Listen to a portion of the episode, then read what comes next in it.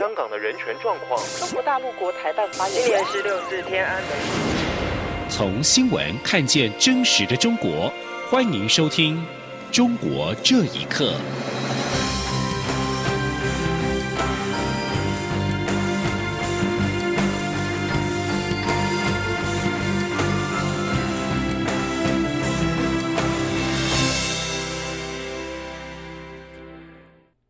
各位好，欢迎收听《中国这一刻》。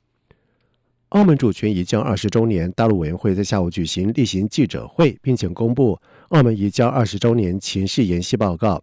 发言人邱垂正表示，中共和澳府的治理以维稳为首要的考量，并且逐步建构国家安全相关法制跟组织，强化对澳门的掌控。相关作为引发了侵犯新闻、言论自由等疑质。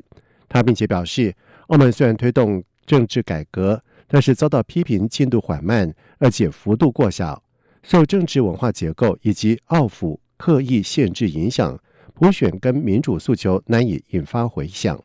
同时，邱垂正也表示，中共领导高层在近年强调，澳门司法应配合行政主导，恐将成为影响未来司法独立的隐忧。他并且表示，澳门警方近年逐步的设立全澳城市电子监察系统，遭到质疑，恐怕侵犯个人隐私。国际长期关切澳门公民政治权利、新闻以及学术自由受限，以及人口贩卖等议题。而邱学正也提到，澳门政府听从中共指使，处处自我设限，除了干扰陆委会驻澳处的业务跟人员的派任，台湾官员、学者、摄影人士正常交流也受到不合理的限制。澳方对台澳官员互访也持保守限制态度。并且是有矮化台湾的不当作为，为此他严正呼吁澳府应摒弃政治考量，以双方人民福祉为依归，才是负责任的政府。美国前副总统钱尼、副国安顾问暨福斯新闻政策评论员叶望辉率领数位美国媒体相关从业人员来台访问。叶望辉在今天受访表示，从今年香港人民争取自由民主的情况来看。北京政府毫不关心和平，他只在乎如何控制。记者王兆坤的报道。叶望辉表示，台湾的民主充满活力，也不是第一次选举总统，但中国共产党却假装台湾的民主不存在，并试图将台湾在国际舞台上边缘化。叶望辉在回应媒体关于中国和平统一的问题时表示，今年发生的事情告诉我们，北京政府一点都不在乎和平。他只在乎控管，而香港的情况正是如此。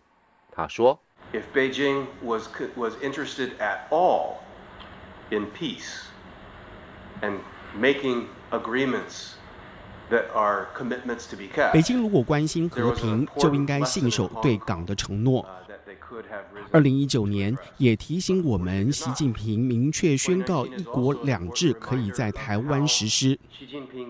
但当我们亲眼看到香港，我认为任何相关的讨论都可以停止。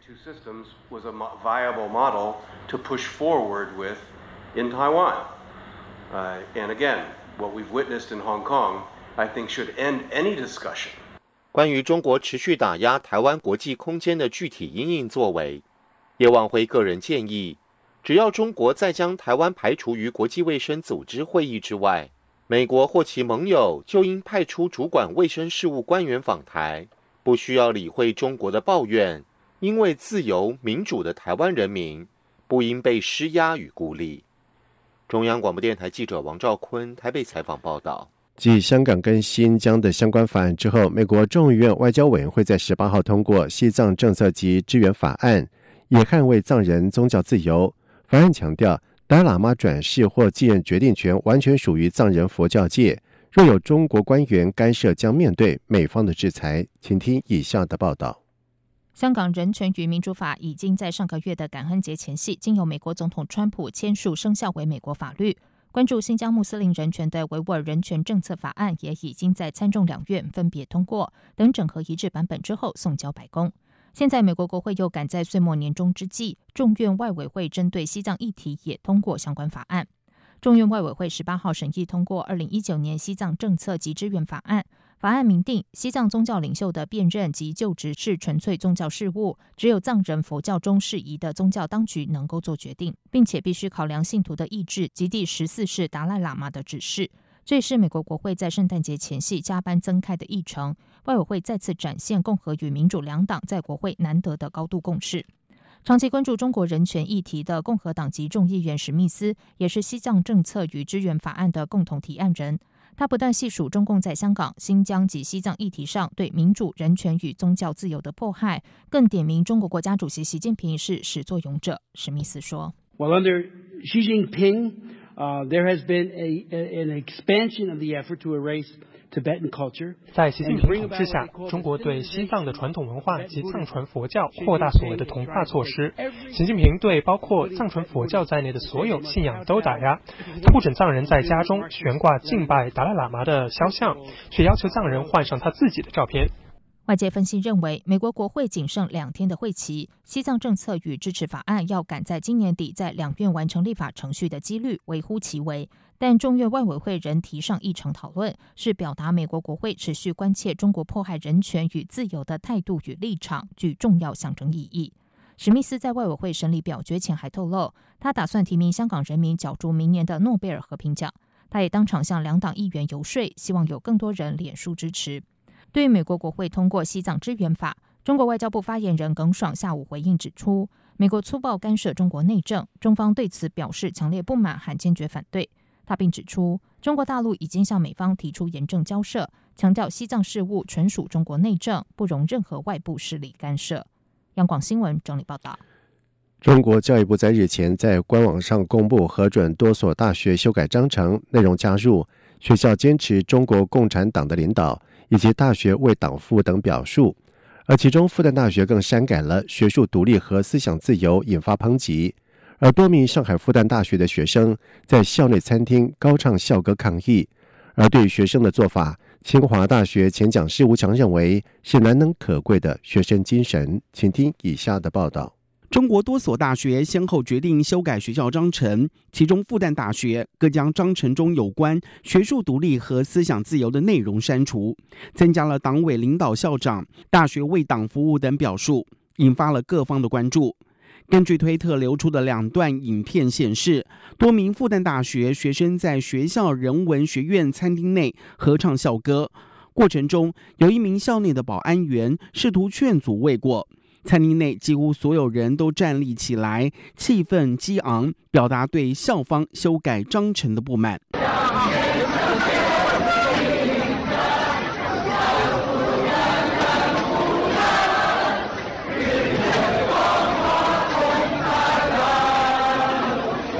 对于学校的做法，清华大学政治系前讲师吴强除了赞扬之外，并认为是难能可贵的学生精神。吴强说：“比如说复旦，它是跟一九零五年以来的大学传统脱钩，进行一个大学校园的一个极权主义化。那么在这种情况下，我们很可贵还是看到复旦大学学生今天有很多的抗议，以唱校歌的方式来抗议，保持这种传统对学术独立、呃思想自由的一个坚持。像北京大学的学生参与到公运当中，这都是非常难得可贵的一个学生的精神。”同时，吴强更抨击中共的做法，已经把大学变成了政治思想教育阵地、意识形态核心。这次是批量性的，应该是全国性的，呃，建制性的，在修改各大学的章程。当局有四个自信，呃，在十九届四中全会确立这么一个治理现代化的路线之后，把大学变成思想政治教育阵地、意识形态核心。至于这一次的事件是否会引发更多的院校仿效，又或是触发大批的师生反对，吴强认为还有待观察。对于复旦大学的做法，有人质疑为什么要删除原章程？学术和思想本来就应该是自由的，在政治立场正确的前提之下，保持这样的办学理念不可以吗？有网友指出，按照规定，章程修改应该要由教职员工代表大会以会议的方式提出修改意见和建议，但是会议上并没有相关的讨论。为了对舆论进行管控，中国网管当局已经紧急的启动了维稳。把相关社交平台上面不满的言论完全删除，就连中国教育部官网上面的通知也删除了原本的章程，只保留了修订之后的新章程，让读者无法对两者的差异进行比较。央广新闻整理报道。贵州独山县是属于国家级的贫困县市，而当地政府却耗资了二十二亿人民币建造一座山寨版的紫禁城。调查发现，当地的财政负债高达有四百多亿。学者表示，这些耗费巨资的工程，就是为建立当地官员的个人政绩，并且涉及庞大的贪腐空间。有学者强调，这是体制问题，而且层出不穷。请听以下的报道。根据自由亚洲电台报道。贵州独山县是国家级贫困县，但当地政府却耗资二十二亿新建一座仿古建筑群，被外界称为“山寨版的紫禁城”。当地政府宣称，希望借此重现古代特色文化，振兴经济发展。另外，根据《新京报》报道，贵州法院开庭审理主导此案的前县委书记涉嫌收贿及滥用职权罪，并发现独山县的债务高达四百多亿元。而该县财政年收入却不到十亿。贵州政治学者曾宁受访时表示：“一个贫困县政府不顾财政困难，耗费巨资为自己建立政绩的现象，在中国层出不穷。”他说：“啊，所谓的面子工程嘛，政绩工程、形象工程，同时也是地方的追求 GDP 的一种需要。那说起来，这是一个体制问题，权力不受约束。”就导致了这种现象层出不穷。曾宁指出，许多官员通过大型工程夸炫个人政绩，这是在一般国家不可能发生的。这种政绩是个人的，但债务却是政府的，这种经济发展模式肯定破产。贵州学者王乾受访时也表示，他发现几乎每一个县都有类似工程。他说：“我到县面上各地去走了一下，看一下。”很多地方就建了很多这种旅游城啊，什么古典城啊，什么民族城啊，贵州很多县都在搞。对于独山县这么一个贫困县，凑到这个山寨版的这样一个紫禁城，和现代贵州贫困的地区来说的话，显然这是个极大的讽刺。独山县除了山寨紫禁城，还建设高尔夫球场、独山大学城及被称为独山版的布达拉宫。二零一八年，因为发不出工程款而停工，成为文字馆。王乾指出，这些工程对改善贫困的人口生活环境毫无作用，但是对这些官僚来说，却能捞得个人好处，当中隐藏着贪污腐败的极大空间。舆论更认为，这些工程早已成为官员的印钞机。央广新闻整理报道。英国在今天敦促中国跟香港抗议群众对话，尊重三十五年前在中英联合声明当中所做出的承诺。一九八四年十二月十九号签署的中英联合声明承诺，一九九七年将英国前殖民地香港主权移交中国之后，香港的高度自治维持五十年不变。不过，由于担忧中国可能开始采取高压手段，香港发生延烧数月的街头抗议，使得出现激烈的暴力冲突。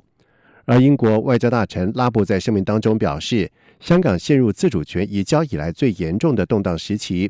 他说：“中国做出的承诺，包括言论自由、权利、司法独立跟法治，都是香港蓬勃发展跟生活方式的必备要素。”中国官方持续的打压公益界人士，中国劳工行动研究者微信公众号“新环卫”的创办人陈维祥。与在台湾就读研究所到广州收集舆论论文素材的张姓陆生，在十七号下午在广州住处被十多名的警察以及便衣押上一辆小汽车之后失联到现在。新环卫的另外一名卢姓的职工也同时失联。而反歧视公益人士杨占清则表示，中国政府虽然是表明支持工人维权，要求不多欠工人的薪资，但是政府不允许民间人士介入。因为民间人士做的都是政府不做的，会让政府没有面子。另外一方面，民间人士获得工人的支持，也会让政府害怕组织化。以上，中国这一刻，谢谢收听。